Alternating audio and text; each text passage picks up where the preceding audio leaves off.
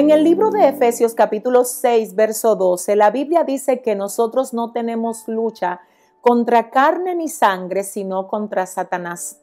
Yo personalmente tengo que decirles, amados hermanos, que entiendo que esta es una verdad que todo cristiano debería asimilar, porque cuando nosotros lo asimilamos, entonces entendemos que nosotros no tenemos que estar tratando de vengarnos o de devolver un golpe al enemigo equivocado, ya que las personas que se dejan usar por nuestro verdadero adversario son las verdaderas víctimas de todo el cuadro y solo necesitan que nosotros sintamos misericordia y compasión de ellos y que nuestro corazón se sensibilice y que siempre le presentemos delante del Señor para que Dios haga algo con ellos.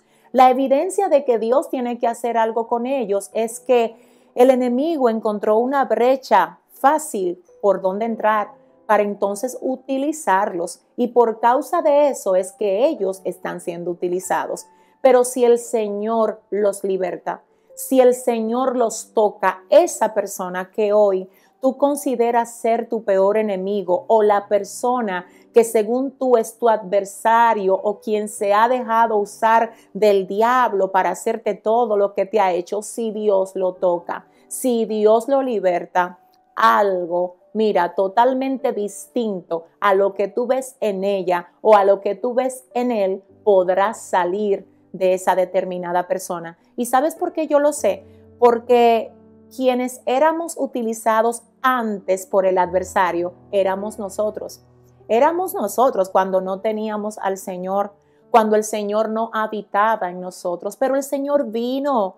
¿Y sabes lo que hizo? Cambió nuestra esencia. Y hoy nosotros que en otro tiempo representábamos los intereses de Satanás, ahora representamos el reino de la luz donde gobierna Jesús. Por eso es que quiero pedirte, por favor, ora por aquellos que se dejan usar del enemigo para hacernos la guerra. Ahora bien, te tengo que decir otra cosa que quiero que aprecies dentro de este mismo tema.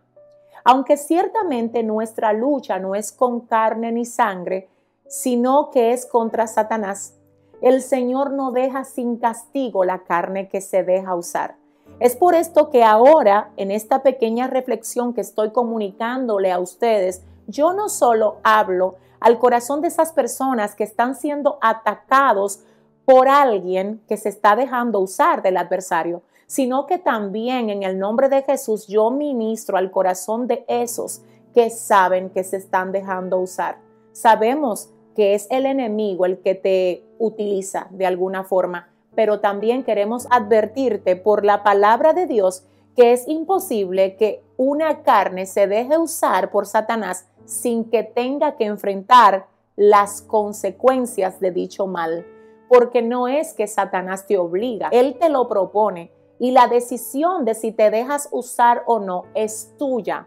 Por eso dice la palabra que no nos ha sobrevenido ninguna tentación que no sea humana, más fiel es Dios, que no nos dejará ser tentados más de lo que podemos soportar. Esto según el libro de Primera de Corintios, capítulo 10, verso 13. Lo que significa es que cada vez que el enemigo piensa usarte, él primero te tienta y dependiendo de si tú estás o no de acuerdo con dejarte usar, esa tentación, esa intención del enemigo de usarte va a tener fruto o no los va a tener. Pero en esos términos quiero aclarar aquí en el nombre de Jesús que si tú eres alguien que te estás dejando usar para afectar a alguien, para dañarlo, déjame decirte, esta palabra llega a ti como medicina. Esta palabra llega a ti como una advertencia de parte de Dios para decirte, apártate de lo que tú sabes que estás haciendo mal. ¿Sabes por qué? Porque yo tengo otro versículo que quiero compartir con ustedes y específicamente es este verso que está en el libro de Génesis capítulo 3, verso 13, donde el Señor hablándole a la serpiente le dice lo siguiente, y Jehová Dios dijo a la serpiente, por cuanto esto hiciste, maldita serás entre todas las bestias y entre todos los animales del campo, sobre tu pecho andarás y polvo comerás todos los días de tu vida. Nosotros sabemos muy bien que fue Satanás que utilizó a la serpiente. De hecho, la Biblia dice que Satanás utilizó a la serpiente porque halló astucia en ella. ¿Qué significa esto? Señores, no tuvo que ver de manera inicial con la serpiente, solo que Satanás identificó una característica que la serpiente ya tenía para llevar a cabo la intención que el diablo tenía para hacer caer al humano. ¿Qué significa esto? Que cada vez que Satanás quiere dar un golpe, quiere atacar, recordemos que la Biblia dice que él viene a tres cosas, según el libro de Juan capítulo 10, verso 10. Viene a tres cosas, que es a matar, a robar y a destruir. Cada vez que él quiere llevar a cabo lo que él hace, él identifica cuál es el candidato que puede ser útil para ese determinado ataque. Y dependiendo de lo que Él ve en cada uno de nosotros, pues Él ataca, Él tienta y entonces es ahí donde nosotros somos los que tenemos que tomar la decisión si no vamos a dejar usar de Satanás o si simplemente vamos a decir, no, conmigo tú no cuentas. Quiero aclarar esto en el nombre de Jesús porque el tema de esta reflexión en el día de hoy es, antes de hacer mal a alguien, piensa en las consecuencias. Escúchame iglesia, antes de hacer mal a alguien, piensa en las consecuencias. Y de hecho, no solo hablo con la iglesia. Yo sé que hay muchas personas que ven este video que ni siquiera todavía han comenzado a visitar una iglesia. Te tengo que decir en el nombre de Jesús que lo que tú estás sembrando hoy es lo que tú vas a cosechar mañana. Es un principio de la vida y es también un principio bíblico. La Biblia dice que todo lo que el hombre sembrare, eso también el hombre segará. Y volviendo al punto de la serpiente, dice la palabra que aunque Satanás la utilizó, ella no quedó sin consecuencia sino que Génesis 3:13 dice claramente que el Señor hablándole a la serpiente le dijo lo siguiente, mira, por cuanto esto hiciste, maldita serás entre todas las bestias y entre todos los animales del campo. El Señor la maldijo por ella haberse dejado usar. Ah, Dios mío, porque se dejó usar, se dejó usar y esto trajo maldición. Es decir, que todo lo que se deja usar del enemigo para ejercer maldad, para ejercer daño, para ejercer destrucción,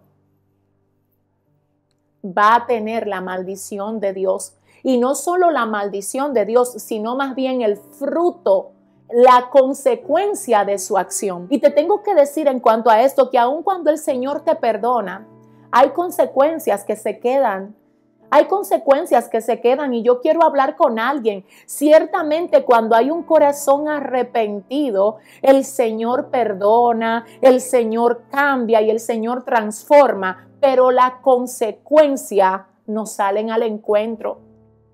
Y yo vengo a hablar con alguien que es que tiene que abandonar una acción que tú sabes que no está bien, que es que tú sabes que con eso que tú estás haciendo, tú estás afectando a alguien estás afectando a otra persona, estás afectando una familia, estás afectando un matrimonio.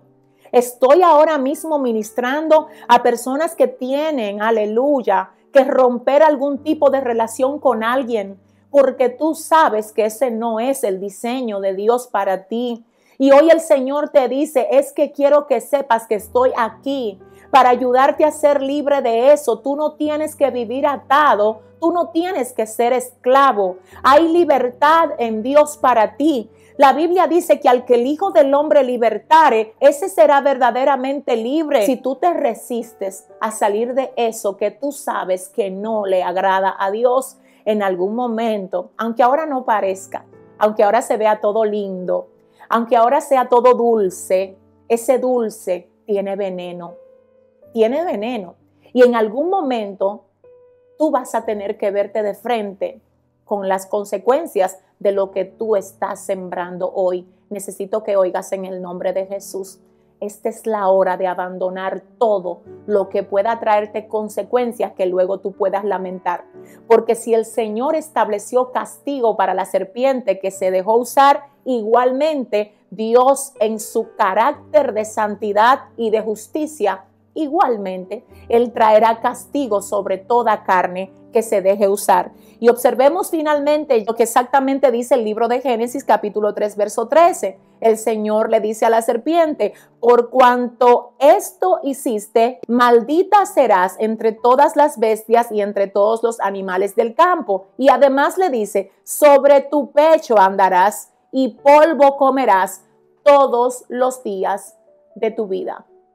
Oh Santo, sobre tu pecho andarás y polvo comerás todos los días de tu vida. Esta parte que acabamos de leer aquí específicamente hace referencia a que cuando la serpiente tiene que enfrentarse a la consecuencia de haberse dejado usar, señores, estas consecuencias son fuertes. Estas consecuencias hacen que definitivamente, oiga bien, tengamos que traer a colación y tengamos que resaltar el hecho de que el momento de placer que Satanás te ofrece cuando tú estás siendo instado a pecar no se compara con las funestas consecuencias que luego de tal pecado se debe enfrentar. Porque en la justicia de Dios habrá castigo para aquellos que se dejan usar. Así es que yo quiero pedir al Espíritu Santo de Dios que te ayude ahora a ser libre de todo lo que tú sabes que está mal, pero tú te resistes a dejarlo porque según tú tú no puedes salir de eso. Eso es una mentira del diablo y yo oro al Espíritu Santo ahora para que te haga libre, para que toda cadena sea quebrantada en tu vida, para que el deseo de Dios para ti se plasme en tu corazón y que tú puedas vivir acorde a ese deseo de Dios que cuando lo ejecutas traerá bendición. Ay, Dios mío, traerá recompensa, porque el Señor ha de recompensar la obediencia pero la desobediencia, la rebelión y la disposición a ser un títere de Satanás definitivamente traerá consecuencias. Mi gente amada, ha sido todo por hoy. Muchísimas gracias por estar aquí y ser parte de esto.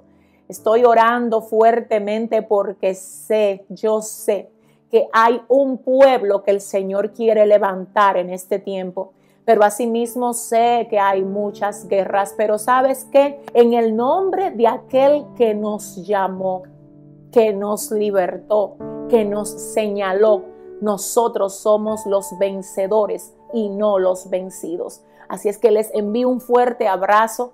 Gracias a todos y muchísimas bendiciones. Será hasta la próxima. Bye bye.